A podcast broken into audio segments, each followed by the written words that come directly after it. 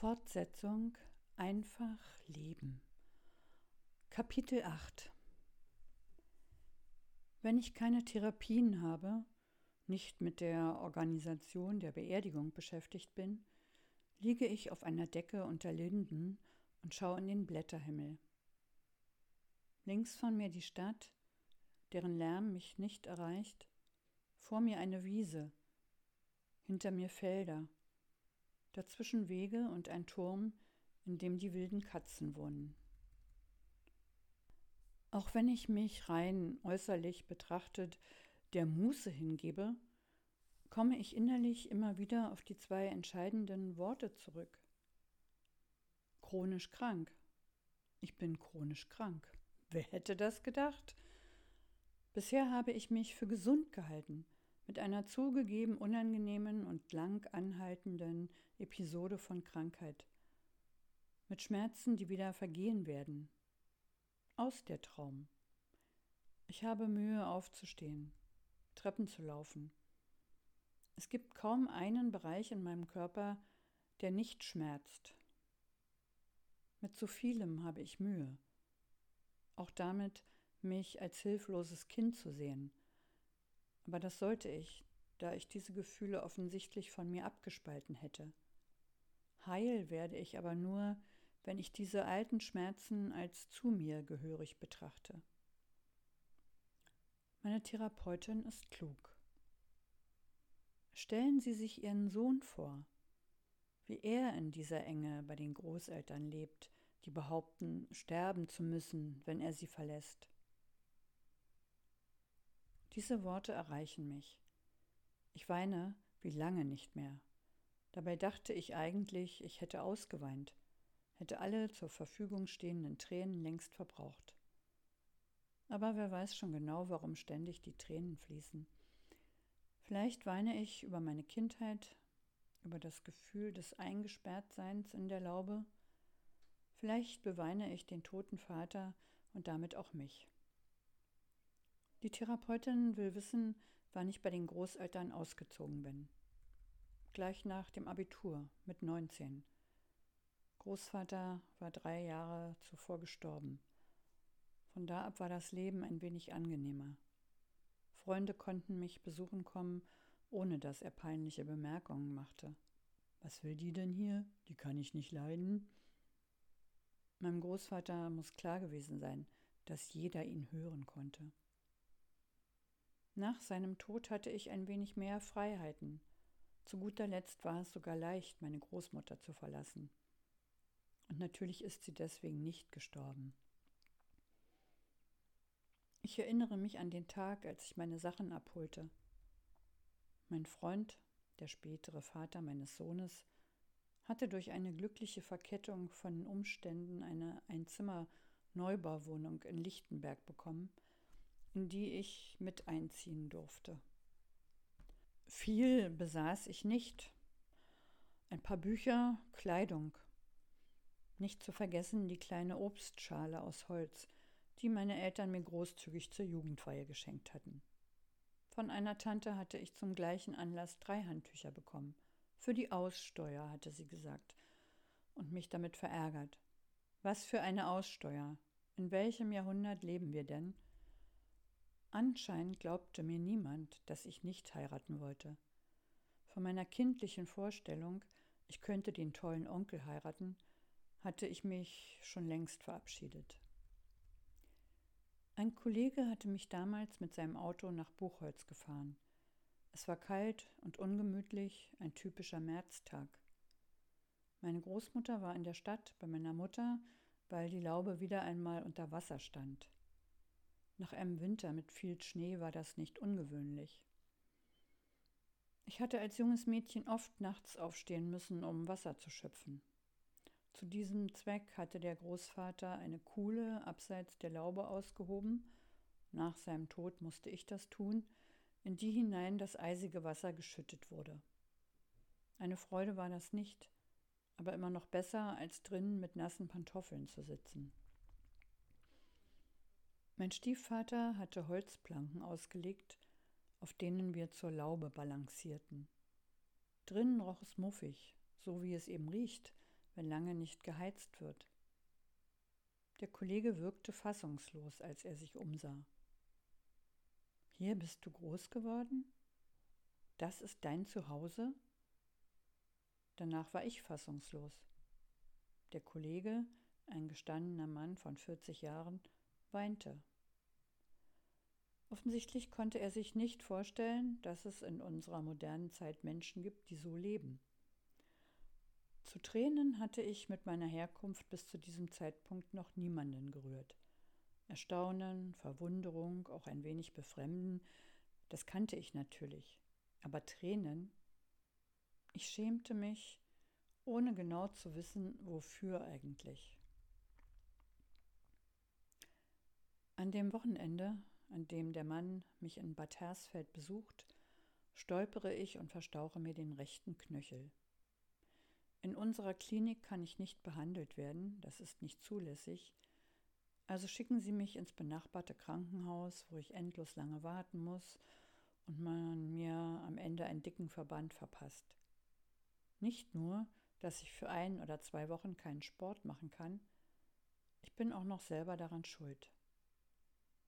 Der Mann hatte an meinem Lieblingsplatz unter den Linden auf der Decke gelegen, während ich allein einen kleinen Spaziergang machen wollte.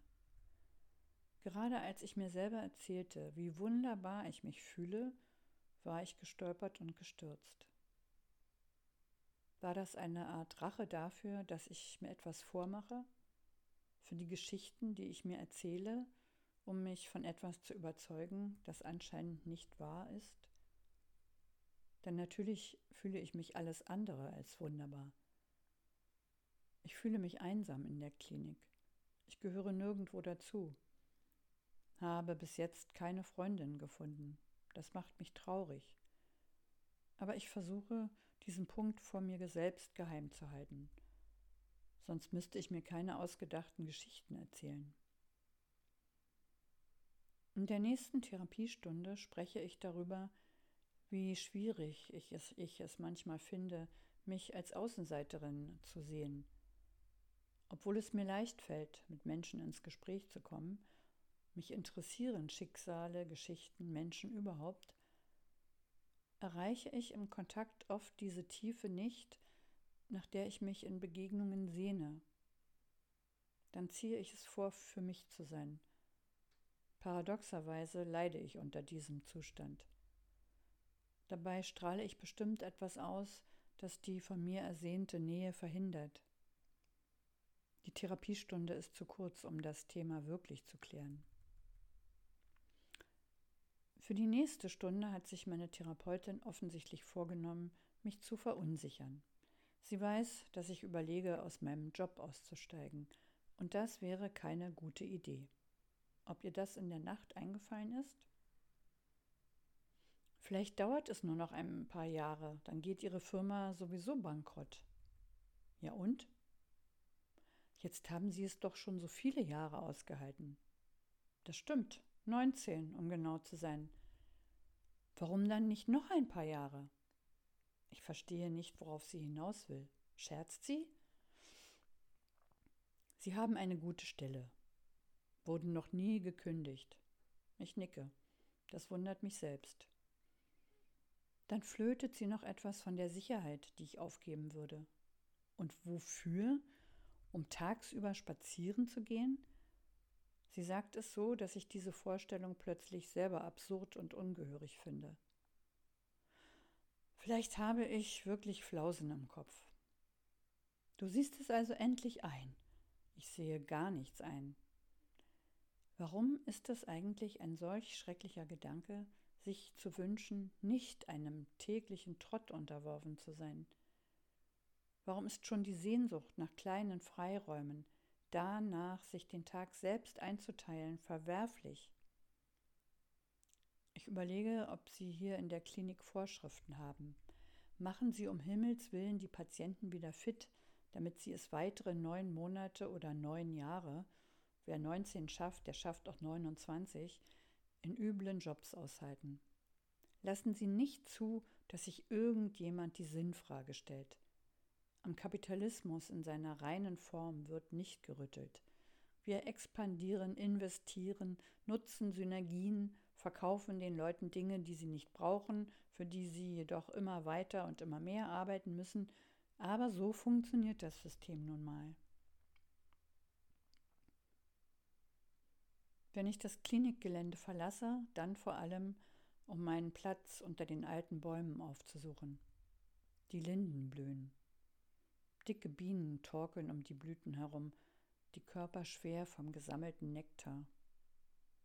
Ihr Summen beruhigt meinen Geist, der sonst ständig beschäftigt ist, mit der Vergangenheit, der Zukunft, selten mit dem, was gerade ist. Eine Krankheit, der manche Menschen mit Medikamenten, andere mit Meditation und wieder andere mit Gebeten beikommen wollen. Mein Gebet ist das Schreiben. Aber selbst dafür bin ich geradezu erschöpft. Deswegen liege ich nur da und lausche dem Summen der Bienen. Vielleicht wäre mein Leben leichter, wenn ich wie Mira an Gott glauben könnte an einen, der mir wohlgesonnen ist und der meine Last trägt. Denn das tut er, wie sie mir bei einem Spaziergang versichert. Wir sind beide in der Schmerzgruppe, manchmal laufen wir zusammen durch die Felder. Sie erzählt mir von ihrer Begegnung mit ihm.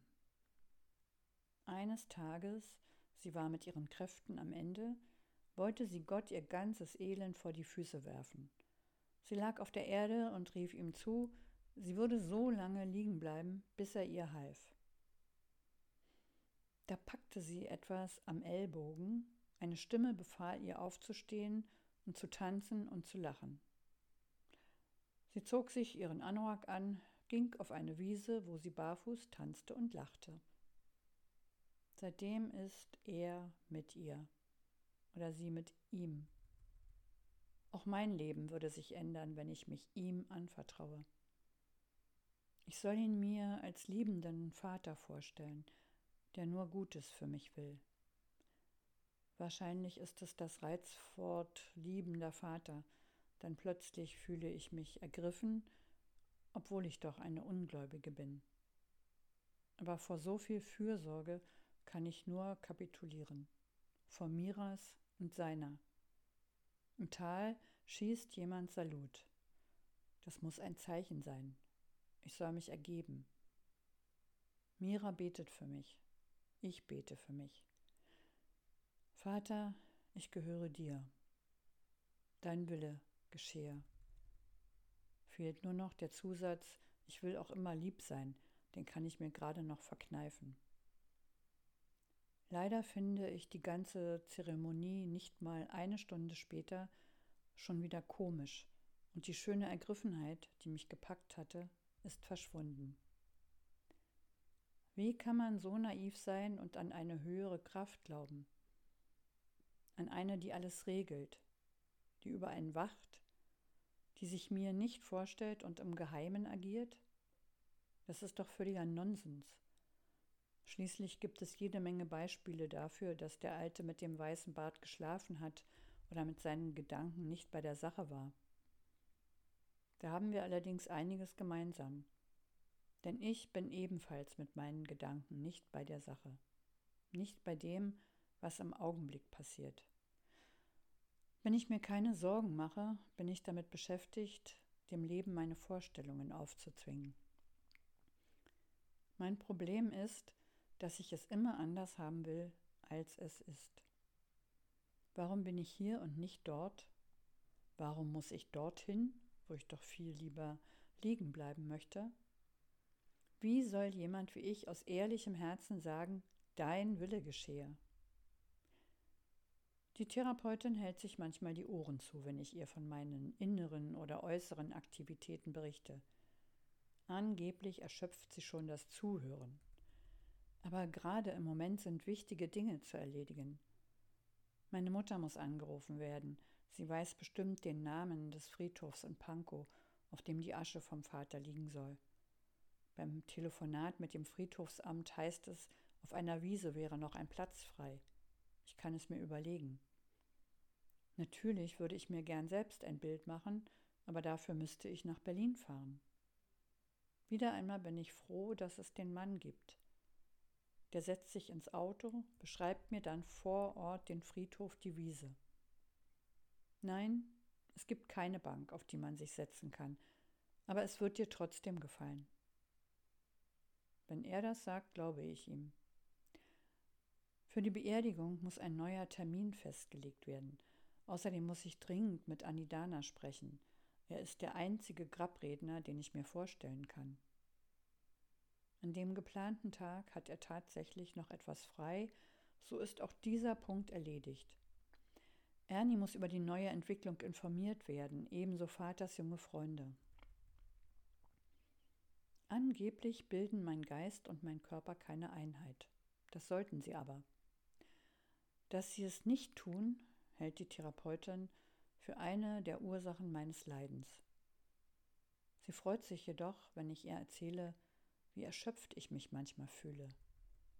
Ihrer Meinung nach verbiete ich mir unangenehme Gefühle nämlich.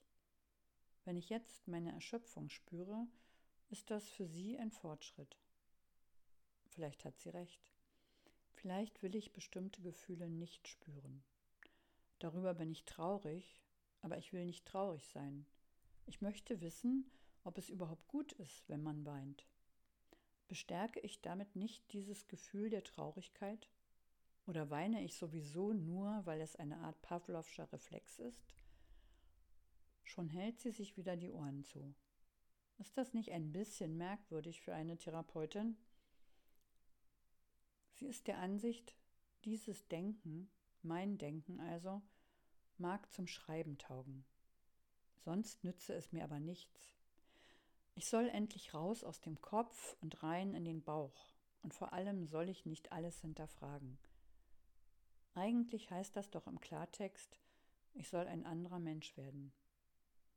Das stellen Sie sich hier wahrscheinlich leicht vor. Macht doch mal eben aus einer Giraffe eine Gazelle oder umgekehrt. In den letzten Tagen dreht sich in der Klinik alles um das Thema Abschied. Wenn es am schönsten ist, soll man gehen, sagt man. Schön ist, dass ich mich am Ende mit zwei netten Frauen angefreundet habe. Wir tauschen Adressen aus, ermuntern uns gegenseitig, Neues auszuprobieren, vor allem in unseren Jobs. Es wundert mich nicht, dass gerade die Schmerzpatienten unter ihrer Arbeit leiden, weil wir ständig denken, wir müssten das irgendwie aushalten, müssten immer weitermachen, weil wir in unserem Alter, ich bin in dieser Dreierkonstellation die Älteste, keine neue Arbeit mehr finden. In Berlin mag das noch anders sein, bei den beiden Frauen, die auf dem Land leben, ist es schwierig. Sogar einen Verehrer habe ich gefunden, wenn ich den Hinweis auf sein Single-Dasein und seine dezenten Fragen richtig interpretiere. Und das Wühlen in den grauen Haaren. Warum so spät, Herr Früh? Ich besuche noch einmal meine Lieblingsplätze. Die Linden, den Kurpark, das Bootshaus an der Fulda. Langsam wird es kühl. Feuchtigkeit kriecht über die Wiese herauf zu meinem sicheren Hafen. Noch ein Glas von dem leckeren Wein bitte. Und dann halte ich fest, was mir in den vergangenen sechs Wochen aufgefallen ist und was ich mit nach Berlin nehme. Erstens. Ich brauche regelmäßige Pausen. Das viele tun und durchhalten müssen, erschöpfen mich. Allerdings müssen es richtige Pausen sein, also das, was man früher Muße nannte und was aus der Mode gekommen ist. Das Wort wird demnächst aussterben. Da liegen und in den Himmel schauen. Wirklich nichts tun. Und das nicht erst, wenn der Körper schon im Reservemodus ist. Zweitens, ich muss eine Arbeit finden, die ich als sinnvoll empfinde und die mir genug Zeit lässt, andere Dinge zu tun. Drittens, Traurigkeit signalisiert, dass etwas nicht in Ordnung ist. Ich muss nicht versuchen, heiter zu werden. Es würde fürs Erste genügen, das Gefühl zuzulassen.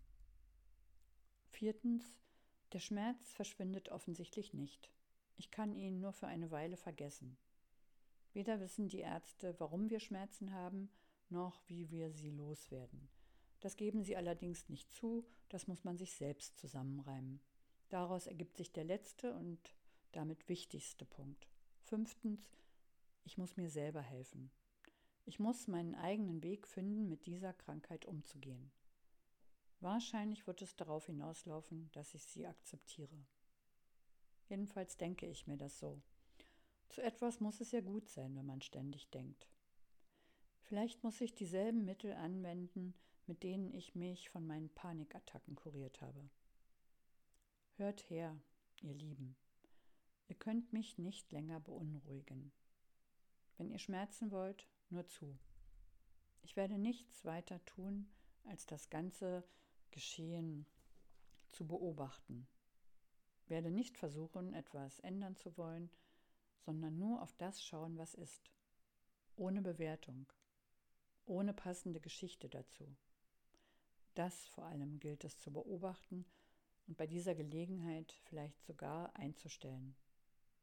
Das ewige Gequatsche in meinem Kopf.